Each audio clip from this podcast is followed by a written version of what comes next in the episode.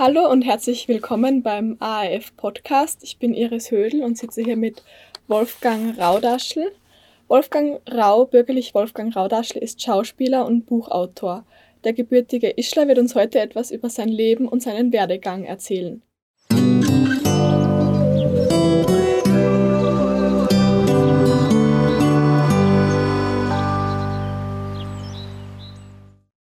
Starten wir ganz locker mit den fünf Fragen, die wir jedem unserer Gesprächspartner stellen, um das Gespräch ein bisschen anzukurbeln. Wolfgang, was ist dein Lieblingsfrühstück? Äh, schwarzer Kaffee. Ohne Zucker. Nur das oder? Na, zwei davon. Nur das. Ähm, was macht einen gelungenen Tag für dich aus? Schwarzer Kaffee ohne Zucker. ähm, oh, das ist schwierig. Ähm, ich, glaube, wenn ich, wenn ich das Gefühl gehabt habe, dass ich produktiv war, und am Abend dann entspannt sein kann. Oder ein bisschen Sport, ein bisschen Schreiben, ein bisschen Film und ein gutes Essen. Ich glaube, sowas. Ja. Mhm. Wenn ich das Gefühl gehabt habe, dass er nicht verschissen ist, sagen wir es auch. Ich glaube, das funktioniert ganz gut. Ähm, du kannst einen Tag sein, wer oder was du willst. Was bist du? Äh, ich bin ich. Ich bin ich, glaube ich, bleibe bei mir. Ein halben Kopf größer und mit weniger abgenutzte Gelenke. Aber ansonsten Ansonsten ist es schon okay. Mhm. Was bringt dich zum Lachen? Äh, hoppalas, wenn sich wer anhaut, wenn wer irgendwo drüber fliegt, wenn wer wo dran rennt. Ähm, da hat es mal Ups die Pannenshow gegeben, das war großartig. Da reißt es mich vor Lachen. Und mich haut selber überall drüber, das heißt, ich darf das ethisch lustig finden, glaube ich. Auf jeden Fall.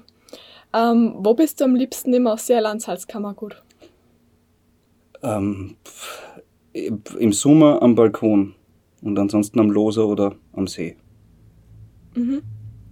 So, dann fangen wir jetzt an mit den eigentlichen Fragen. Ah, ich muss noch was zum Ischler sagen. Ich bin aus Seer. Ich bin nur in Ischler geboren, weil es in aus See keine, keine Geburtenstation gibt. Ach so, okay. Mein Bezug zu Ischl ist erloschen nach der Geburt. Okay. Aber ist okay, das sagt jeder Ischler. Aber nur nachdem wir aus See sind. Mhm. Ähm, Du hast die Volks- und Hauptschule in Bad Aussee besucht, äh, sowie die Hack, die es damals äh, da noch gegeben hat. Mhm. Ähm, hast du damals schon gewusst, dass du Schauspieler bzw. Autor ähm, werden willst oder hat sich das schon so herauskristallisiert? Ähm, Schauspieler werden wollte ich an meinem zwölften Geburtstag habe ich einen Fernsehauftritt und einen Jackie Chan Film gesehen. Und, und sowas habe ich noch nie gesehen gehabt über, also Kampfsport nicht und sowas, wie, wie wer so umhupfen kann. Und dann ist meine Mama reingekommen und sie hat gesagt, was schaust du denn? Ich habe gesagt, Mann, das mache ich auch mal. Und das hat mir kein Mensch geglaubt, natürlich. Und mit 14 haben sie mich wieder gefragt, was ich werden will, und habe ich gesagt, Schauspieler und Stuntman. Das hat mir immer noch keiner geglaubt. Und wo ich dann nach der Matura Schauspieler und ein bisschen Stuntman geworden bin, haben sie es halt glauben müssen. Mhm. So, aber also seit ich zwölf bin und äh, schreiben, da war ich ungefähr neun, vermute ich. So ungefähr um den Dreh. Mhm. Und dann hast du die ähm, First Film Academy in Wien ähm, mhm. besucht und 2011 abgeschlossen. Mhm. Ähm, wie ist es dir da gegangen? Wie hast du die in Wien eingefunden? Ähm, ja, wie man sich halt als Landbauer in der Stadt einfindet. ähm, ja, schlecht als recht. Es, es ist dann, das war ein ziemlicher Kulturschock. Ich habe niemanden kennt in Wien und, und mein einziges soziales Umfeld war die Schule und der, der Jahrgang über mir. Ähm, dann gehst du halt mit ein paar Leuten Bier und dann bleibst du mit ein paar Leuten bieten und mit ein paar nicht. Ähm, das hat schon funktioniert. Also die Schule war schon ganz witzig. Ich muss es nicht noch einmal machen. Ich bin froh, dass ich nicht mehr in die Schule gehen muss und arbeiten kann. Aber ja, hat schon passt. Warum hast du dich dann für die Schule in Wien entschieden? Hat es da andere Optionen auch noch gegeben? Es hätte, ich wäre genau eine staatliche Schule gegangen, weil die wird einfach bezahlt, da hast keine Studienkosten. Aber die hat, die First Film Academy, ich weiß gar nicht, ob es die noch gibt übrigens, äh, beziehungsweise glaube ich, die heißt anders jetzt. Aber die hat englischen Unterricht dabei gehabt, was geil war, und die hat Camera Acting als Fach gehabt. Das heißt, die haben normalerweise in Schauspielschulen sehr Theater fokussiert bei uns und auch in Deutschland und die hat das dabei gehabt. Und äh, aus pragmatischer Sicht, es waren die, die mich aufgenommen haben. dann haben wir gesagt, nein. War das so eine Art Studium oder wie lange hat denn das dauert? Ähm, es hat drei Jahre gedauert und war Privatschule. Also du hast halt deinen Monatsbeitrag und dann dann hast du deine verschiedenen Fächer. Und ja, also ich weiß nicht, wie ein anderes Studium ist, nicht so wahrscheinlich.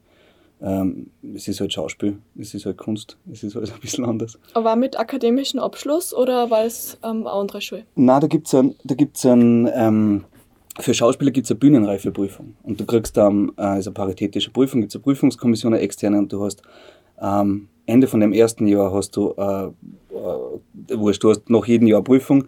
Am Ende vom ersten Jahr wird dir abgeraten oder, oder gesagt, mach den Beruf, oder du kannst machen. Am zweiten ist dann, nach dem zweiten ist eine Kontrollprüfung, da wird halt dann noch einmal geschaut, ob du das machen solltest oder nicht.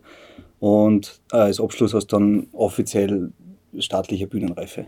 Das mhm. ist halt dann ein bisschen sowas wie das Maturazeugnis, wo keiner dann noch fragt, aber es ist fest, wenn man es hat. So ungefähr. Hast du da dann aus dieser Zeit viel mitnehmen können für deine berufliche Karriere oder persönlich auch? Und wenn ja, was? Ähm, ja, klar, klar. Du bist halt unter Leuten, die, die sich nur mit dem, mit dem Beruf, den du anstrebst, befassen. Ähm, ein Lehrer hat einmal zu mir gesagt, äh, hört euch alles an, was da sagen und dann äh, scheißt einmal drauf. Und das klingt ein bisschen plump, aber es ist schon auch was dran. Also es ist schon auch was dran, glaube ich, wenn man, wenn man das so macht. Und das war das, was ich, was ich auch gemacht habe. Also ich habe dann, ich habe zum Schulschwanz in der Schauspielschule angefangen.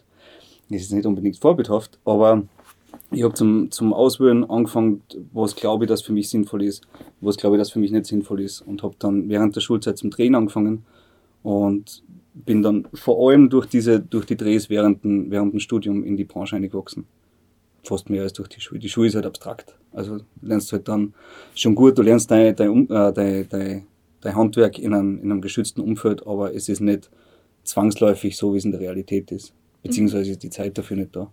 So in der Realität dann. Aber ja, also mindestens, wie ich es nicht machen will, habe ich mitgenommen. Aber es war schon cooler. Also wir haben britische Lehrer gehabt, die waren sehr, sehr lässig. Zum Beispiel. Das ist witzig, weil die Briten dann wieder einen anderen Zugang haben zu dem Ganzen als wie die Österreicher oder die Deutschen. Ja, aber ist schon gut. Passt schon. Mhm. Ähm, was war dann deine erste Rolle? Äh, die erste Rolle war auf der Alderseer Heimatbühne mit sechs Jahren. Bei, bei, das hat Erde geheißen. Da war ich halt sechs Jahre. Und, ähm, und da Warst halt, dann schon ganz früh dabei? Meine Mom war ähm, Maskenbildnerin und Soufflöse bei der Alderseer Heimatbühne. Und dann hat sie irgendwann mal geheißen, da wir brauchen drei Kinder. Also so stellen wir das vor. Äh, und dann hat, hat irgendwie, ja, Wolfgang, ja, geht er halt auch hin. Und ähm, ich weiß noch eine Vorstellung, da war ich krank und ich habe daheim zu meiner Mom gesagt, oh Gott, sie würde mich hassen, wenn das ausgestellt wird. Ähm, sie, ich habe zu ihr gesagt, Mom, ich bin krank. Und sie hat gesagt, Blödsinn, äh, ist der Wurstzähme und fertig. Und in der, in, der, in der Pause, in der Mitte vom Stück, habe ich gespielt und dann im zweiten Akt bin ich wieder auf die Bühne gegangen. Und das hat mir viel für meinen Beruf gebracht.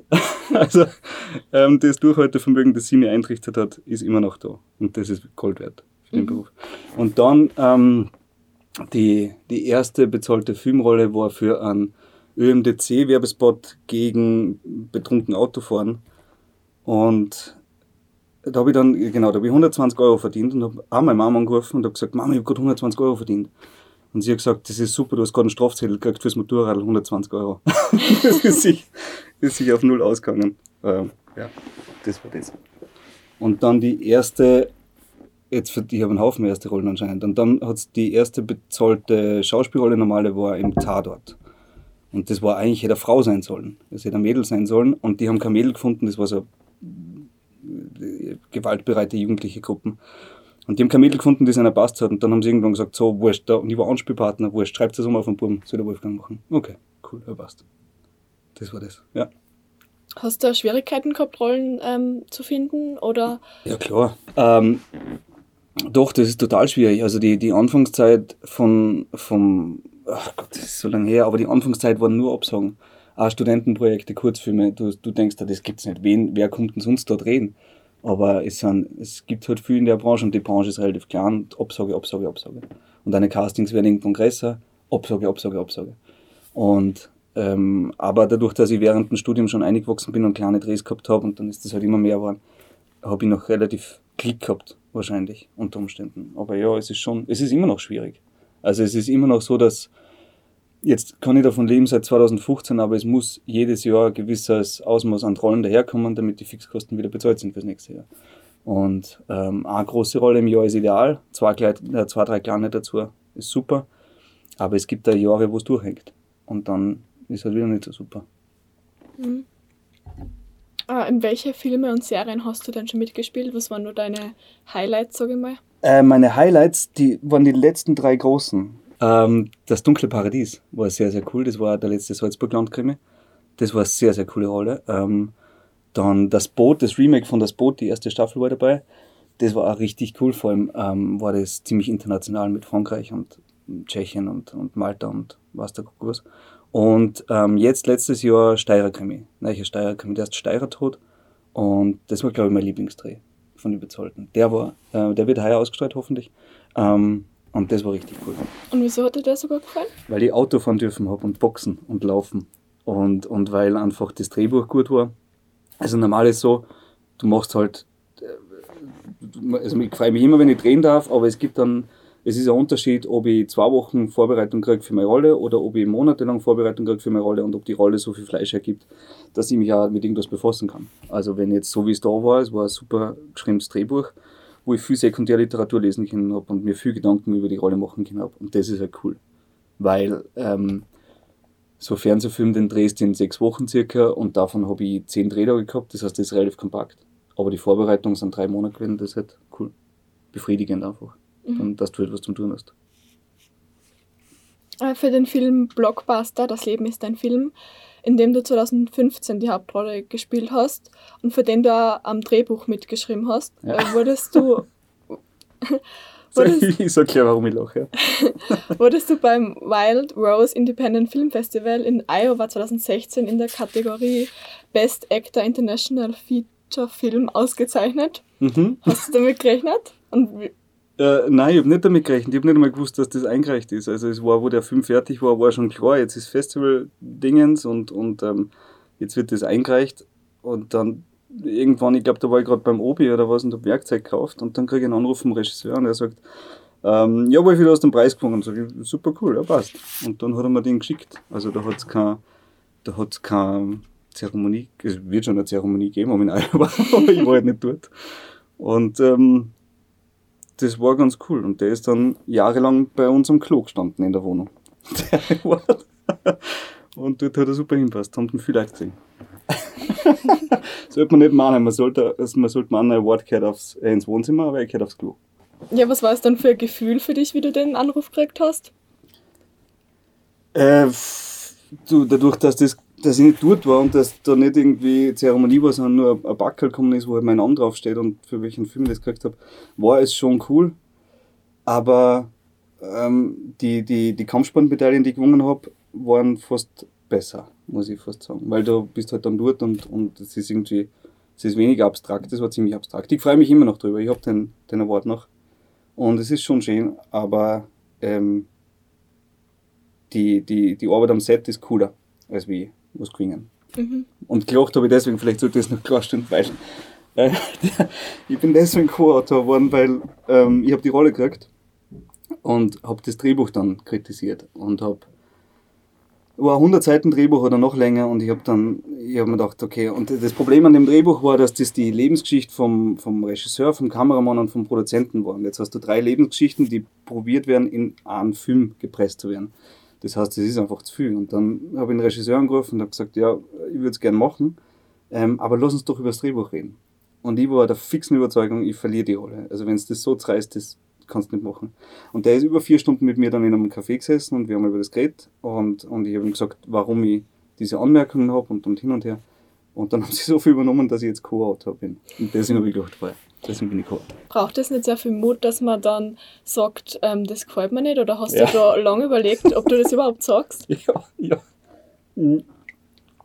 Ähm, es ist auch nicht, ich würde es auch nicht empfehlen. Also es, man, muss ein bisschen, äh, man muss ein bisschen aufpassen, man darf es auch nicht bei jedem machen, man darf es auch nicht, ähm, äh, ähm, man, muss, man darf es auch nicht am Anfang von seiner Karriere machen, glaube ich, und man muss ein bisschen seine Position in dem ganzen, in der Hierarchie und in dem ganzen Radl kennen ähm, und wissen, was man sich herausnehmen darf zu dem Zeitpunkt war ich davon überzeugt, dass es einfach besser wird. Jetzt gar nicht so, weil ich so wahnsinnig intelligent bin oder was, sondern weil mein Blick auf das Drehbuch der erste war, der von außen gekommen ist. Weil alle anderen äh, waren halt von innen, die dieses Drehbuch eben gemeinsam geschrieben haben. Und, und meiner war neutral, dadurch, dass er nicht dabei war und, und mir, und ich, ich habe es quasi als neutrales Drehbuch gesehen, das ich dann halt ähm, entschlankt habe. Mhm. Oder nicht entschlankt, entfettet, beschlankt, geschlankt, schlanker gemacht habe. Wie ist denn das Verb? Egal. Autor kennt sich aus. Ja. Genau. Wie ist denn das eigentlich am Set von so einem Dreh? Wie, äh, wie ist der Ablauf? Ähm, du wirst davor abgeholt, so um sechs, halb sieben, je nachdem, wann der Drehtag anfängt.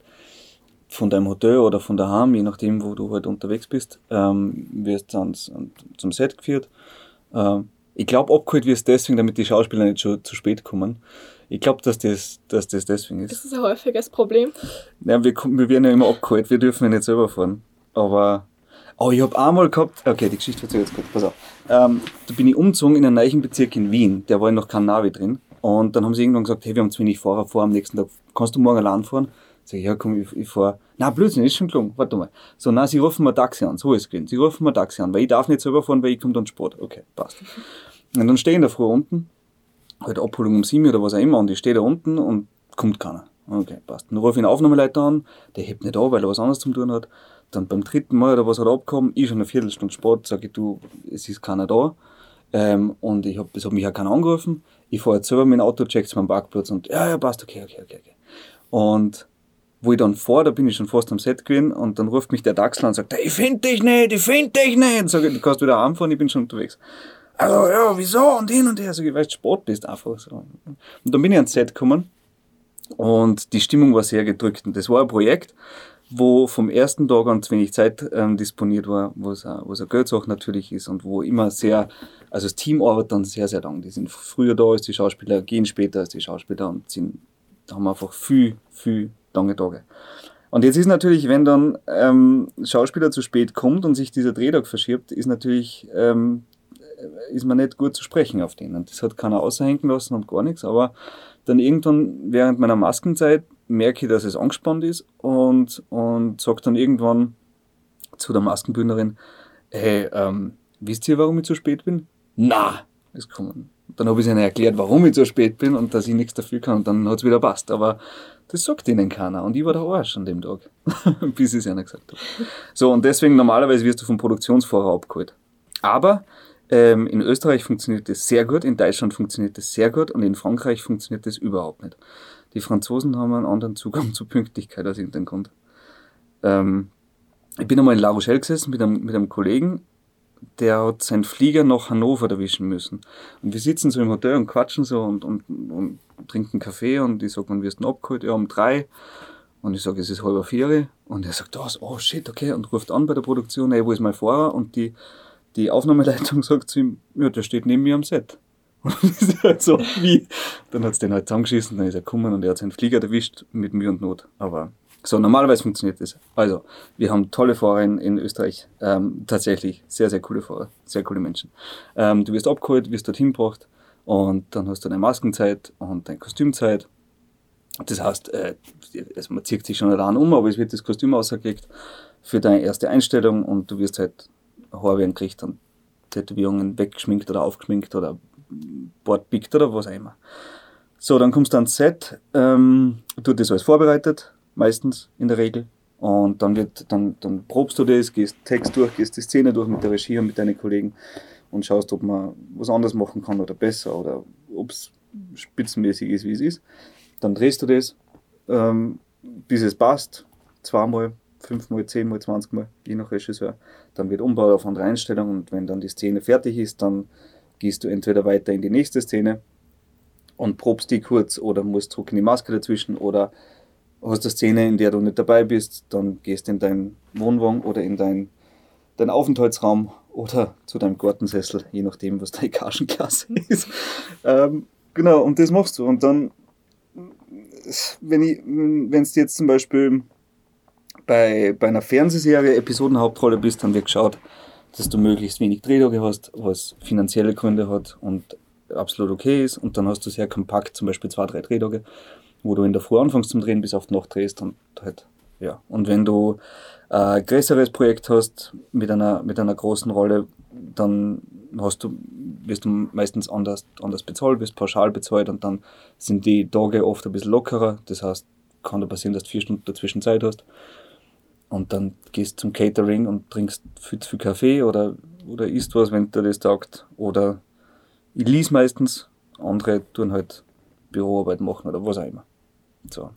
Und das war am Anfang, war das sehr schwierig. Also ähm, bei meinen ersten Drehs, wo ich noch, wo ich noch jung und unerfahren war, waren diese langen Stehzeiten ähm, sehr auslagend, weil du erstens weißt noch nicht, wie das ganze Ding funktioniert. Dann bist du unfassbar nervös, weil ja alles Karriere entscheidend ist, bis zum also glaubst du zumindest. Also ist bis zu einem gewissen Grad auch so, aber es ist jetzt nicht, es geht ja nicht gleich die Welt unter, nur weil du ähm, zwei Sätze veraspelst. Ähm, und da war es so, dass du, also du musst, du lernst es mit der Zeit, aber du musst quasi dauernd konzentriert bleiben. Du kannst nie komplett wegpennen oder du kannst schon, es ist noch nicht empfehlenswert, aber du, das heißt, du bleibst auf einer Daueranspannung oder auf einen, auf einen dauerfokussierten Zustand. Der darf aber nicht so hoch sein, weil ansonsten lockt er dich aus und ansonsten bist du fetzen hin am Abend. Obwohl du nichts getan hast. So, dann sitzt du irgendwie zwölf Stunden am Set und hast zwei Stunden Draht und am Abend fühlst du dich, als wärst den ganzen Tag auf der Baustelle gewesen oder was auch immer. Ähm, genau, und das wird besser mit der Zeit. Also auch wenn du, wenn man dann selbstsicherer wird und, und weiß, wie die Branche funktioniert und wie dein Beruf funktioniert und was du kannst und was du nicht kannst und, und ähm, wenn es da ein bisschen einwächst einfach. Aber am Anfang war ich noch, ja, ja, ja, schlimm. Und ähm, das mit dem Texte lernen, ist das schwierig für dich? Äh, für mich nicht. Ne? Ich lerne wahnsinnig schnell Text. Gott sei Dank. Ähm, aber ich weiß, andere tun sich schwerer. Das ist halt so ein Klick, mein Hirn funktioniert auf Text. Ich bin wahnsinnig schlecht in Mathe und brutal schnell im Text lernen. Aber ähm, gut geschriebene Drehbücher sind leichter zum Lernen als wie schlecht geschriebene Drehbücher, weil sich in gut geschriebenen Drehbüchern die Texte viel besser ergeben und Dialoge sind leichter zum Lernen als Monologe, weil es Stichworte ständig gibt, aber schwerer zum Überlernen. Und Textlernen ist eigentlich nur das, das Erste, was du machst. Also du, und auch die wenigste Arbeit. Also du tust halt, bevor du Text lernst, tust du Text anschauen und, und setzt den in Kontext zu deiner Figur. Das heißt, du schaust dir, äh, wenn, jetzt, wenn der Satz da steht, dann kann der halt auf fünf verschiedene oder noch mehr verschiedene Orten interpretiert werden und gesagt werden und betont werden. Und dann kannst du schauen, wo sind da feinere Nuancen drinnen und was könnte er damit meinen und was könnte er eigentlich meinen, obwohl er das sagt. Und da wird es dann interessant. Und dann ist Textlernen, ist halt ja, der technische Dings, den du halt machen musst, damit du den Text nicht ablesen musst beim Drehen. Aber Textarbeit an sich ist eigentlich eher dich damit befassen, was es hassen kann und was, was die Szene aussagt und was deine Figur möchte. Meistens geht es darum, was eine Figur möchte. Mhm. Gibt es eine Rolle, die für dich ähm, besonders schwierig war? Oder welche Rolle war deine ähm, größte Herausforderung? Die größte Herausforderung, ich weiß nicht, es hat sich keine so noch riesig große Herausforderung angefühlt. Ich mag meinen Beruf zu gern wahrscheinlich dafür, aber die schönste Herausforderung war Steirer Tod. Die war, die war die vielfältigste, eben mit mit Autofahren und, und viel körperliche Sachen. Und die war deswegen cool, weil wenig Text war, aber viel Szenen. Das heißt, was du dann hast, ist, äh, du musst dich sehr darauf verlassen, dass das, wie du reinschaust, oder wie du dich körperlich, wie deine Körperhaltung ist oder was auch immer, dass das die Geschichte erzählt, die erzählt werden muss. Wenn du, ich sitze in dem Film ziemlich viel allein im Auto und schaue. und hoffentlich ist es spannend. Aber äh, nur weil ich nur im Auto sitze und schaue, heißt das nicht, dass ich nichts mache. Ähm, das ist nichts, also am Anfang hätte ich das nicht kennen. Dann, dann fangst du halt an, irgendwie Theater zum Spielen, negativ gemeint jetzt, also Kasperl machen. Damit meine ich nicht, dass Theater jetzt Kasperl, ach Gott, wenn das jetzt wer missversteht, dann soll das missverstehen, das ist egal. So, auf jeden Fall fangst du an, dass du groß spielst unter Umständen, weil du nicht, weil du dich nicht darauf verlässt, dass das Schauen allein auch was erzählt. So muss man es wahrscheinlich sagen. Und das war ziemlich cool, das war sehr interessant. Ähm, so, das heißt, du musst einfach auf viele Sachen gleichzeitig achten, von ähm, Körperhaltung und so. Ja, also beim gerade beim Film ist es so, dass, dass der technische Aspekt von deiner Arbeit und der künstlerische Aspekt sehr Hand in Hand gehen. Das heißt, du hast zum Beispiel, du wirst eingerichtet auf eine Schärfeposition, die mit dem Licht zusammenhängt. Das heißt, sie sagen zum Beispiel, ähm, du, du musst in einen Raum reingehen und du musst vor, da steht wer und du musst vor dem stehen bleiben. Und dann gibt's es Schärfemarken. Und diese Schärfemarken musst du treffen. Die ist aber am Boden anpickt. Du kannst aber nicht schauen, während du hingehst. Das heißt, du musst dort hingehen und diese, dein, dein Gegendings da anschauen. Aber gleichzeitig musst du diese Marken treffen. Weil diese Marken ist auf, auf der einen Seite das, wohin der Kameramann schärft, beziehungsweise der Kameraassistent. schärft auf diesen Punkt und die haben eher ein bisschen ein Spül, aber wenn du einen Meter daneben bist, wird sich das nicht ausgehen. Dann ist das Licht darauf hineingerichtet, dass du dort, äh, dort ankommst. Für dort ist das Licht gesetzt. Dann musst du aufpassen, dass du keinen Schatten von deinem Gegenüber kriegst, dass du deinem Gegenüber keinen Schatten machst, dass du in, in der, im, im Frame, im Bildausschnitt drinnen bist, dass du auf den Ton aufpasst. Es gibt viele Sachen. Dass du auch zum Beispiel man sieht es in amerikanischen Filmen, wenn die in einer Bar oder irgendwo einen Dreh haben, dann haben, haben die immer Untersetzer. Und das ist deswegen, weil wenn du ein Glasl, ich stelle jetzt kurz ein Glasl auf am Tisch, bam, laut wie Sau. Und wenn du aber drunter irgendwie Servietten oder sonst was hast, dann dämpft das ein bisschen. Und man fängt dann an, dass man, jetzt spürst du deine Szene und machst deinen Dialog und du idealer merkst, idealerweise merkst du dir, wo du dein Glasl genommen hast, wo du trunken hast, wie lange du trunken hast oder geraucht oder was auch immer du nebenbei gemacht hast. Ähm, das wird leichter mit der Zeit. Äh, und manche sind besser darin, manche sind schlechter darin. So. Also beziehungsweise manche tun sich leichter, manche tun sich schwerer. Mhm. Aber ja, und das ist am Anfang auch, äh, hört man auch von vielen Leuten, und mir ist es auch so gegangen, das ist am Anfang, dann kommt das Problem ist auch beim Drehen, jetzt du bereitest dich auf den Text vor und auf der Rolle vor und plötzlich stehst am Set und dann kommt der, der Tonassistent her und sagt, bitte, du darfst dich da nicht so viel bewegen, weil das raschelt, wir verstehen nichts. Okay. Dann kommt das Licht daher. Bitte, du darfst da nichts bewegen und dann kommt äh, Kostüm daher, du darfst das nicht machen, dann kommt Maske daher und sagt, du darfst die Haarsträhne wegtun. Und wenn du da nicht aufpasst und dich ein bisschen freikämpfst, dann bist du irgendwann eine Schaufensterpuppen, die einen Text sagt. Und das ist, sind alles keine unguten Menschen und es ist ihre Aufgabe, dich darauf hinzuweisen und es ist deine Aufgabe, ähm, das alles einzubauen, aber du musst trotzdem spielen. Und das sind viele Sachen, die gleichzeitig passieren. Mhm. Jetzt bist du ja sicher auch viel unterwegs durch deine Drehs, ähm, zumindest halt unter normalen Umständen. Und auf deiner Website hast du drei Wohnorte stehen, Badersee, Wien und Villach. ja. Dein Bezug zu Badersee und Wien kennen wir ja schon. Ähm, da hast du ja deine, deine Ausbildungen absolviert. Welchen ja. Bezug hast du dann zu Villach? Äh, gar keinen mehr. ich, hab, ich war neun Jahre mit einer Villacherin zusammen. Und jetzt bin ich nicht mehr mit ihr zusammen, das heißt mein Bezug. Der Wohnort gehört außer die Homepage wird aktualisiert und ist noch veraltet. Ähm, nein, das war halt damals, war halt äh, Beziehung und da war Wohnort Villach. Und da waren wir viel, Weihnachten waren wir viel unten und im Sommer waren wir viel unten. Und nachdem die Beziehung auseinandergegangen ist, bin ich gar nicht mehr unten. So, also, nö. Und viel unterwegs, ähm, in, ja, jein, schon. Also ich pendel viel zwischen Aussee und Wien hin und her.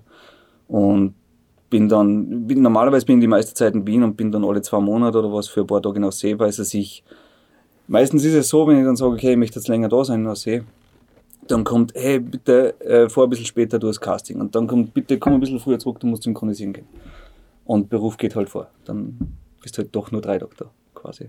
Mhm. Jetzt bist du ja nicht nur Schauspieler, sondern auch Schriftsteller. Yes. Wie ist das mit dem Schreiben gekommen? ähm, Stephen King war bei uns. Ähm, das hat, den hat niemand kennt. Also jeder hat einen Namen kennt, niemand hat ein Buch von ihm gelesen, niemand hat einen Film von ihm gesehen. Stephen King war so ein bisschen verboten, weil das ist ja so arg. Und dann war ich auf einem Schulausflug und hat am Bahnhofskiosk hat es einen Stephen King Roman gegeben und ich habe den gekauft gegen den Willen von meinem Dad und habe riesen Ärger dafür gekriegt und das Buch war langweilig wie Sau.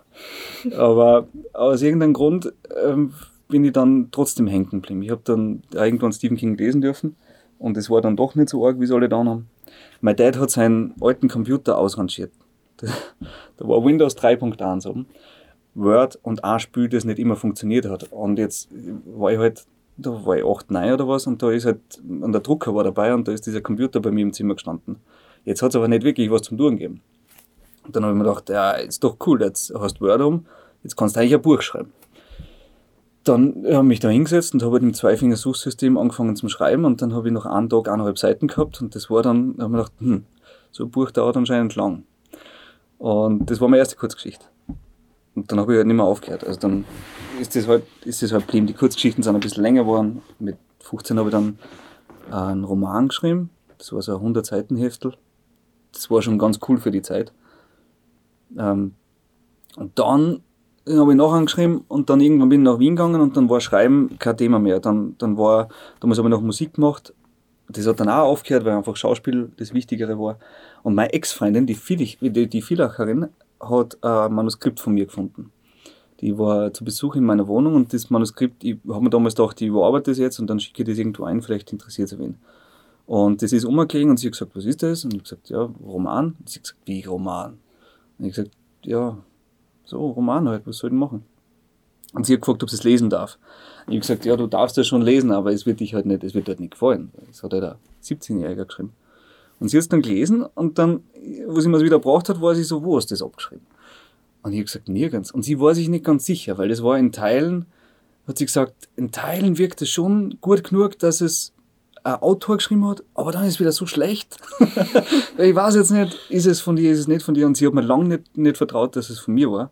Und es ist auch kein gutes Buch gewesen, aber Teile davon waren ganz okay.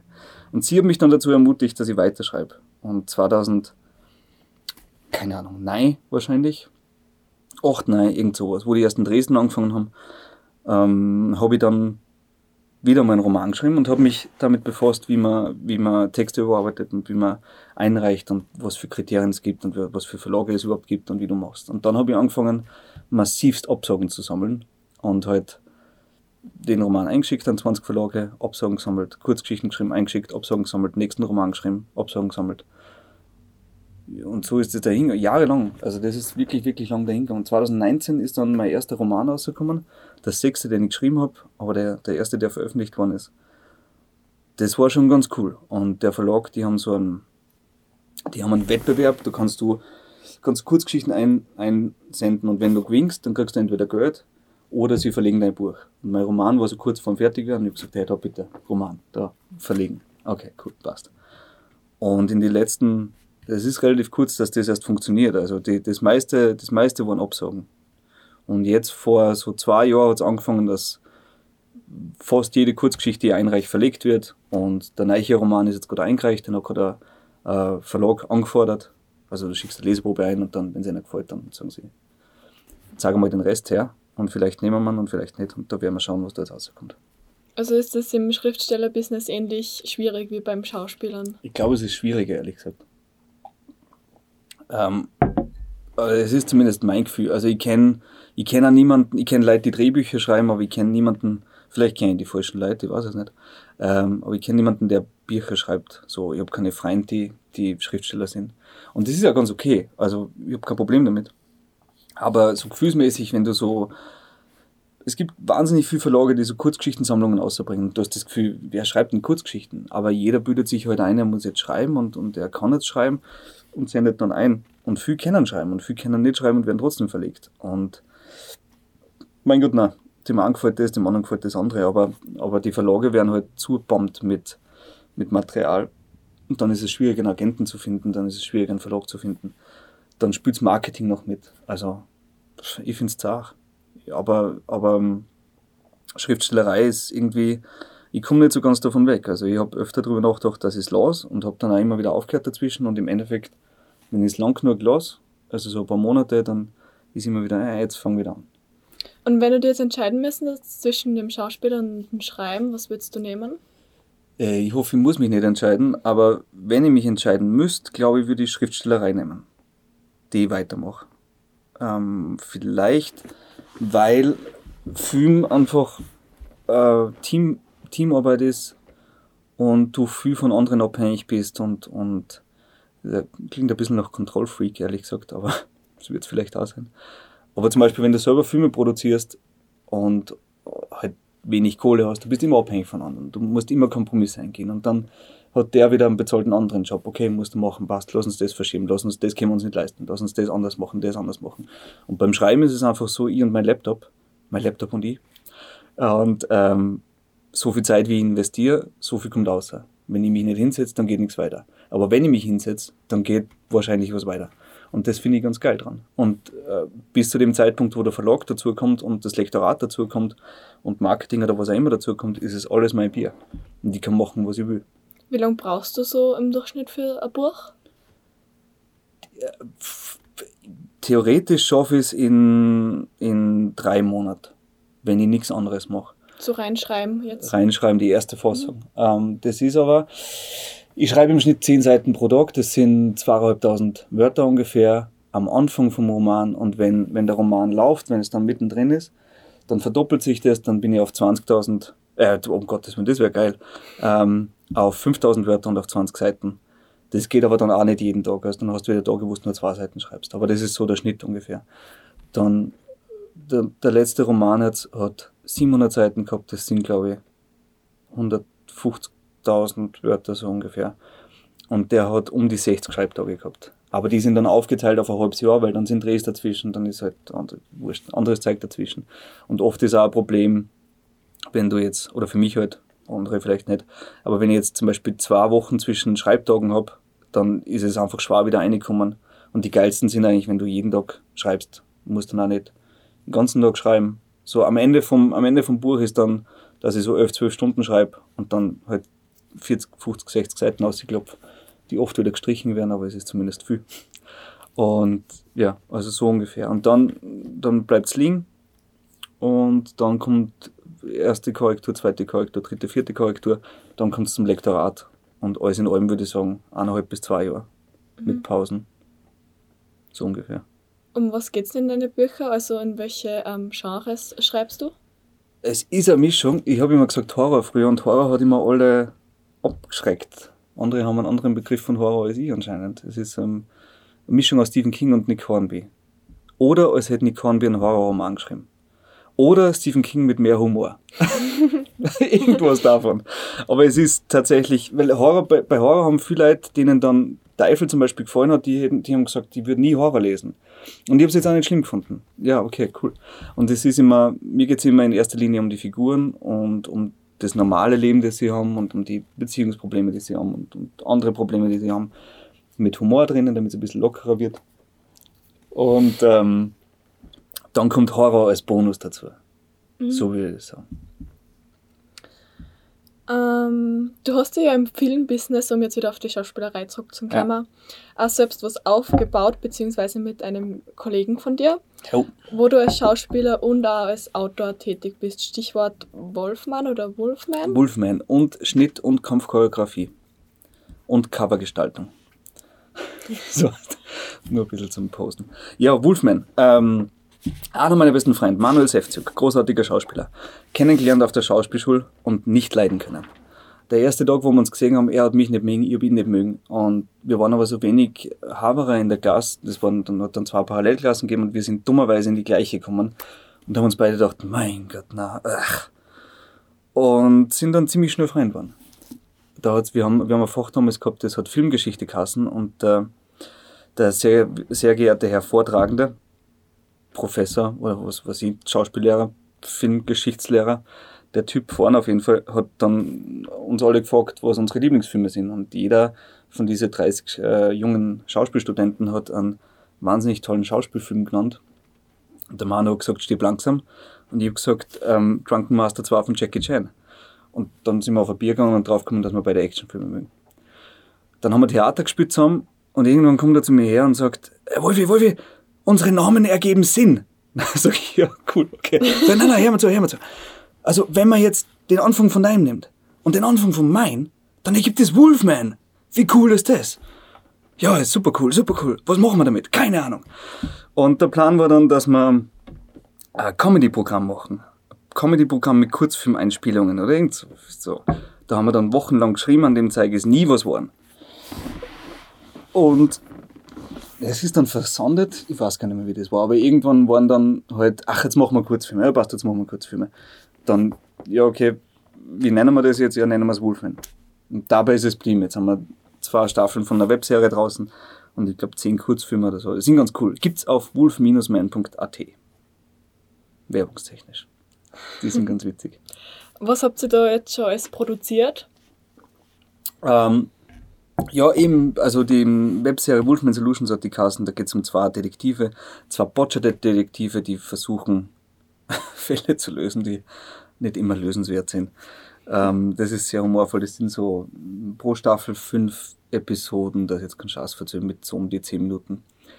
Äh, sind online auf der Homepage mittlerweile und ähm, so Action-Kurzfilme, nonverbal, wo du im Prinzip nur Kampfszenen siehst und wir mögen beide, wir sind halt mit Bud Spencer und Terence Hill aufgewachsen. Und das heißt, wir mögen beide, wir mögen zwar Action und wir mögen Kampfszenen, und, aber wir, wir sind ziemlich gewaltscheu. Es spritzt kein Blut bei uns und das, weiß nicht, es ist auch niemand wütend auf den anderen. Man haut sich halt schön choreografiert ins Gesicht. Aber es ist eher, es ist eher ähm, unterhaltsam idealerweise und, und hoffentlich ein bisschen cool. Und wenn man so viel selber macht, wie viel Aufwand oder Arbeit ist dann so eine Produktion? Oh, gigantisch viel, entsetzlich viel, furchtbar viel. Es, es ist total cool. Das Problem ist eher geworden mit der Zeit, dass du dann, je mehr du professionell arbeitest mit, mit Budget, umso, umso weniger Kompromisse möchtest du bei deine eigenen Projekte eingehen. Und das heißt, dass du, dass du aber irgendwann finanziell die Erwartungen, die du hast, nicht mehr stemmen kannst. Und dann geht es viel darum, dass du, du brauchst ein Team drumherum, auch wenn das klein ist. Wir haben manche Filme draht mit anderen Freien zu vier, zu fünft. Richtig cool, weil kleine Teams so schnell sind und so flexibel sind. Aber die, die Leute, äh, mit denen wir arbeiten, arbeiten auch in der Filmbranche. Und das heißt, die hadern auch mit, mit ihrem Einkommen. Das heißt, die müssen auch ihre bezahlten Drehs annehmen. Und idealerweise würdest du sagen, okay, wir drehen jetzt Wolfman Solutions Staffel 3 und wir haben so und so viel Kohle und dafür ist jeder von euch äh, ähm, ähm, gesperrt einen Monat. Und dann machst du das, wie man es normal macht. Nachdem das aber nicht geht, nachdem man niemanden bezahlen kann, weil einfach das Geld dafür nicht da ist, musst du immer um die anderen Drehs von denen herum arbeiten. Und das heißt, wenn du zu dritt bist, ist es schon schwierig. Wenn du zu 20 bist, ist es fast unmöglich. Und da wird es dann mühsam, wenn du, und deswegen ist normalerweise auch Regie und Produktion getrennt, weil der eine organisiert und der andere hat das Künstlerische über. Aber natürlich in kleinen Teams überlappt es. Und gerade am Anfang von unserem ganzen Zeug hat das extrem überlappt. Und bei mir war es so, dass ich mit, mit zwölf angefangen habe, Filme zu machen, weil mein Dad äh, der hat so eine uralte Kamera gehabt und hat jetzt seine, seine Urlaubsvideos damit draht. Und ich habe mir irgendwann gedacht, da muss doch was Besseres geben. Man muss doch mehr machen können, als irgendwie jetzt Stana filmen oder was er da gefilmt hat.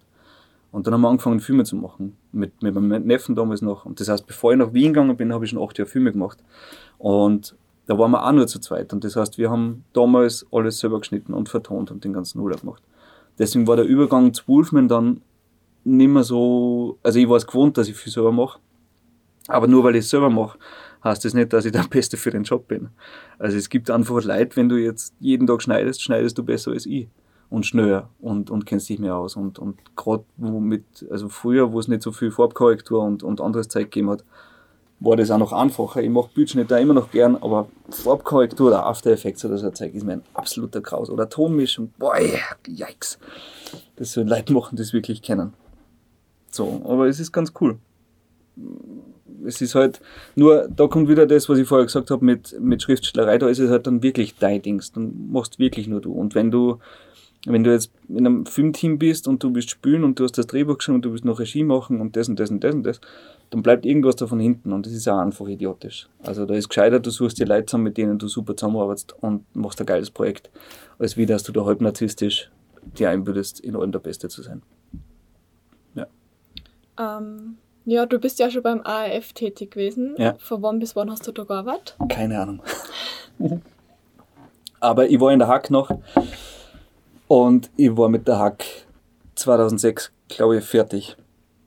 Also war es davor und es war wahrscheinlich nicht lang davor. Also behaupten wir 2003 bis 2006, vermutlich. Irgend sowas. Und wie bist du dann äh, zum AF gekommen? Keine Ahnung.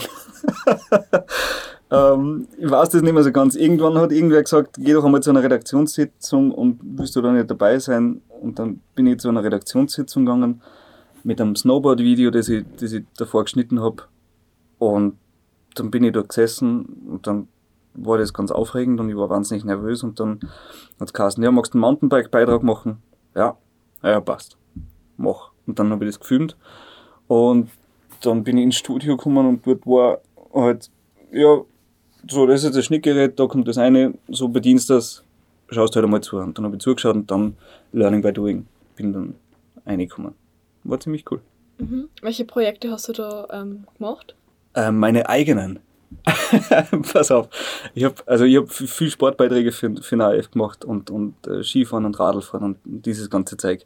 Das waren die meisten, weil äh, da habe ich die Musik, die mir gefallen hat, drunter schneiden können. Aber das eigentlich Coole war, dass ich Zugang zum Studio gekriegt habe und ich weiß nicht, ob wir das sagen dürfen, aber wahrscheinlich schon, ist doch egal. Der Rainer soll drüber schauen noch. Ähm, ich habe Zugang zum Studio gekriegt in der Nacht. Ich habe die Erlaubnis gekriegt, dass ich meine privaten Filme, meine, meine kleinen Kurzfilme, dass ich die im Studio schneide. Und jetzt war aber das Problem meistens, dass die Festplatten natürlich voll waren. So, und jetzt bin ich, äh, wenn alle weg waren, bin ich nach der Schule in, ins Studio gefahren und habe halt in einer Nacht meine Filme geschnitten. Die sind in der Nacht fertiggestellt worden, weil in der Früh ist die Festplatten gelöscht worden. Damit halt zeigt, dass Geld einer bringt, der drauf kommt und nicht mein Film da oben ist. Und so habe ich meine Filme geschnitten. Das war schon, das waren coole Nächte. Ich möchte es nicht mehr machen so, aber es war schon, war, war schon ganz cool. Wenn es dann so, wenn die, wo die Filme länger geworden sind, wo es dann so 40 Minuten Filme geworden sind mit 40 Minuten Outtakes dazu, das hat schon dauert. Das glaube ich, ja. aber es war cool. Ähm, und du hast es ja vorher schon ganz kurz angesprochen. Also du hast ja eine ganz besondere Leidenschaft für den Kampfsport. Oh yes. Äh, welche Kampfsportarten übst du aus? Äh, momentan aktiv Ryushin Shochiru Yaijutsu, das ist japanischer Schwertkampf, äh, Inosanto Kali, Machapahi Zilat und Chunfang Kung Fu. Und das klingt jetzt alles, als hätte man es ausgedacht, aber es sind echte Kampfstile. Früher habe ich noch gemacht Musoshinten Ryu Yaido, ist ein anderer Schwertstil, und Shaolin Kung Fu sechs Jahre. Und Shotokan Karate in Aussee fünf Jahre oder sechs Jahre. Genau. Und dann den Rest in Wien. Auch Kampf, Kampfkunst ist, ist heilig. Kampfkunst ist großartig. Was auch immer das ist, aus irgendeinem Grund ist Kampfkunst. Ähm, gar nicht so, weil ich ein Schläger bin oder äh, im Gegenteil, überhaupt nicht. Aber die, so wie andere auf Tanz stehen oder auf, auf andere Bewegungsformen, ich finde es großartig. Wie bist du da dazu gekommen? Durch Jackie Chan. Das war der gleiche Tag, an dem ich Schauspieler werden wollte. Das war tatsächlich, war genau das gleiche, eins zu eins, deswegen wollte ich unbedingt Kampfsportfilme machen. Es war eins zu eins der gleiche Moment. Am, am Tag, nachdem ich Jackie Chan geschaut habe zum ersten Mal, bin ich am nächsten Tag draußen gewesen und umgekupft und habe Sprungkicks gemacht, die technisch katastrophal und physisch zerstörend waren, aber, aber Spaß gemacht haben. Und da kommt alles her. Und in, in Wien gibt's natürlich mehr Auswahl. Und, und ich wollte immer zwei Sachen machen. Ich wollte immer Shaolin Kung Fu trainieren und japanischen Schwertkampf lernen. Und wo ich noch in Aussee war, bin ich davon ausgegangen, es hat halt nur Karate gegeben und ich bin davon ausgegangen, nee, das lernst nie, nie kannst du das machen. Und jetzt ist halt beides da gewesen. Das ist schon geil. Das ist schon cool. Wie, äh, wie intensiv übst du das aus? Also momentan äh, arbeite ich auf Baustellen, da übe ich ein bis zweimal die Woche. So, da ist wenig. Aber unter, wenn es jetzt nicht Pandemie ist und Dings und hin und her, dann ist schon fast jeden Tag Training. Dann sind's, ist meistens vier bis sieben Mal die Woche Training und das teilt sich auf auf vier bis fünf Mal Kampfsporttraining und den Rest Ausdauertraining oder Krafttraining oder so Zeug. Mhm. Und die Fähigkeiten sind auch für deine Filme und Serien wichtig. Für die Eigenproduktion auf jeden Fall. Die, also die Eigenproduktion, die Wolfman-Sachen, ohne dem Zeug. Unvorstellbar. Äh, für das schon. Im, Im österreichischen Film so kommt es wenig vor. Also es gibt wenig, wenig Chancen für Kampfszenen. Es hat jetzt beim Steirer-Tod war es jetzt so, da hat es in der ersten Drehbuchversion, die ich gelesen habe, hat es eine Szene drin gegeben, wo meine Figur boxt. Und ich habe mir gedacht, voll cool, die Boxtraining und hin und her, yes, yes, yes. Und dann war ich Casting und dann sagt der Regisseur zu mir, tu das mit dem Boxen, das ist gestorben. Okay, ja, ewig schaut und passt. Und ein paar Wochen vor dem Dreh ruft er mich an und sagt, hey, aber du tust Kickboxen, oder? Sag ich, nein, Kickboxen nicht, aber sowas ähnliches. Ja, wie schaut denn das aus?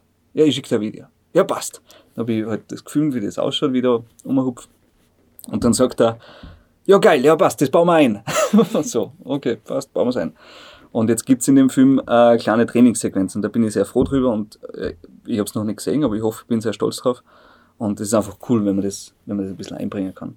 Da freue ich mich natürlich. Mhm. An welche Projekte arbeitest du äh, jetzt gerade? Also egal ob jetzt Filme, Serie oder Bücher? Film gar nicht. Also momentan ist sowieso Winterflaute und, und Corona-Chars und so. Also momentan filmtechnisch gar nichts. Der, äh, mein Wolfman-Kollege, der Manu, schreibt gerade ein sehr lässiges Drehbuch, wo ich ein bisschen ähm, meinen Senf dazu gebe. Aber gut, das ist nebenbei. Und ansonsten der, der neue Roman Noch Teufel, Teufel ist 2019 rausgekommen und der, ist kein Nachfolgerroman, aber der nächste Roman quasi, ist gerade eingereicht, ist gerade beim Verlag und jetzt wird es dann Zeit für einen nächsten Roman. Das ist gerade so ein bisschen in der Vorbereitung. Ja. Mhm. Ähm, hast du noch Pläne oder Erwartungen jetzt fürs weitere Jahr, was du jetzt noch umsetzen willst? Nein. Nein, weil es ist gerade so chaotisch alles. Es ist, also ich glaube, heuer Erwartungen haben, ist, ich weiß nicht. Ich habe ziemlich aufgehört, wahnsinnig viel noch vorzudenken. Also es ist, jetzt alles, was ich mache, mache ich seit 20 Jahren und irgendwie bin ich merkwürdig auf, auf Schienen wie ein Esel mit Karotten vor der Nase. Es ist irgendwie so, jetzt mache ich halt das, was ich irgendwie gefühlt immer schon mache. Mhm. Und die einzigen Erwartungen, also ich hoffe, dass dieser Roman, der fertig ist, dass der heuer rauskommt. Ich hoffe, dass der nächste Roman in seiner Erstfassung fertig wird heuer. Und ich hoffe, dass auch ein cooler Dreh kommt. Aber das, ob das realistisch ist. Jetzt Corona-bedingt. Ja, weil du nicht weißt, was, was gedreht wird momentan, weil so viel verschoben wird und weil du, weil da passieren kann, dass du für ein Projekt im Gespräch bist, wo du gar nicht weißt, dass du im Gespräch bist und dann wird es abgesagt, weil Corona fällt in der Produktion oder was auch immer oder wieder nicht gedreht werden darf. Ähm, normalerweise, so wie ich es jetzt letztes Jahr mitgekriegt habe, bei den Drehs, die ich, die ich gehabt habe, es gibt Corona-Auflagen, es gibt Sicherheitskonzepte und die funktionieren fantastisch und die, die Leute sind sehr, zumindest die, mit denen ich zusammengearbeitet habe, waren extrem diszipliniert. Du wirst zweimal die Woche getestet, du wirst vorher getestet, bevor du anreist und wenn du was hast, bist du sofort weg und Masken und bla bla bla bla bla.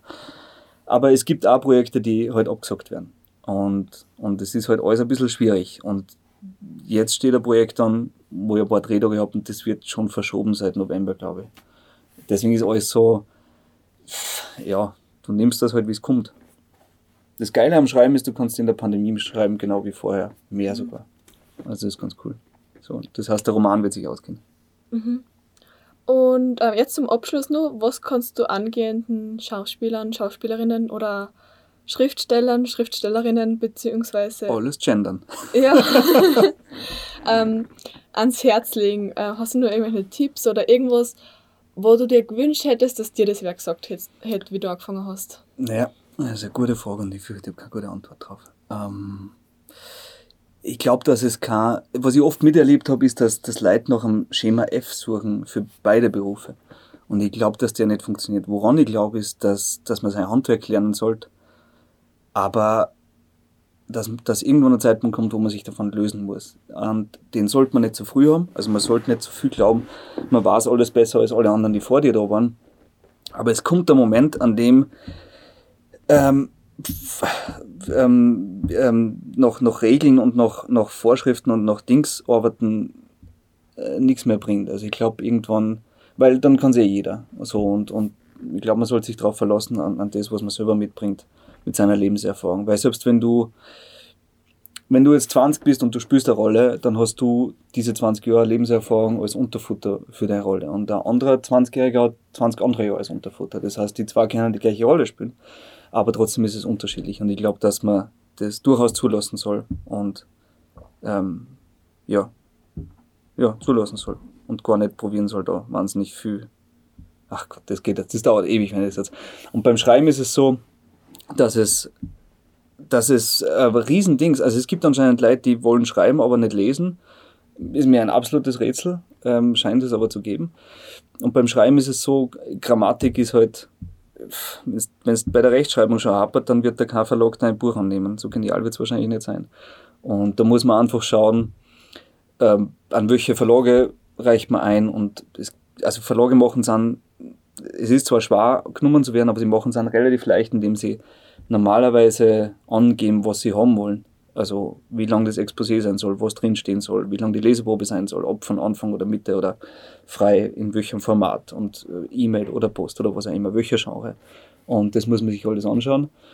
Und wenn man das macht, dann hat man ganz gute, also da, hat man nicht, da ist es immer noch schwierig, aber das sind so Grundvoraussetzungen.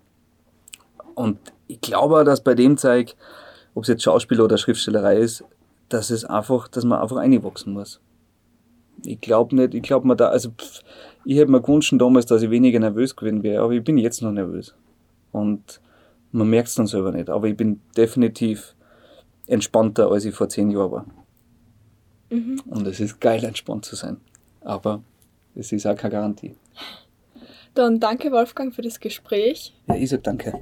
Und ich wünsche dir alles Gute für die Zukunft. Ja, ebenso. Da steht aber, ich wünsche dir und der Band alles Gute für die Zukunft.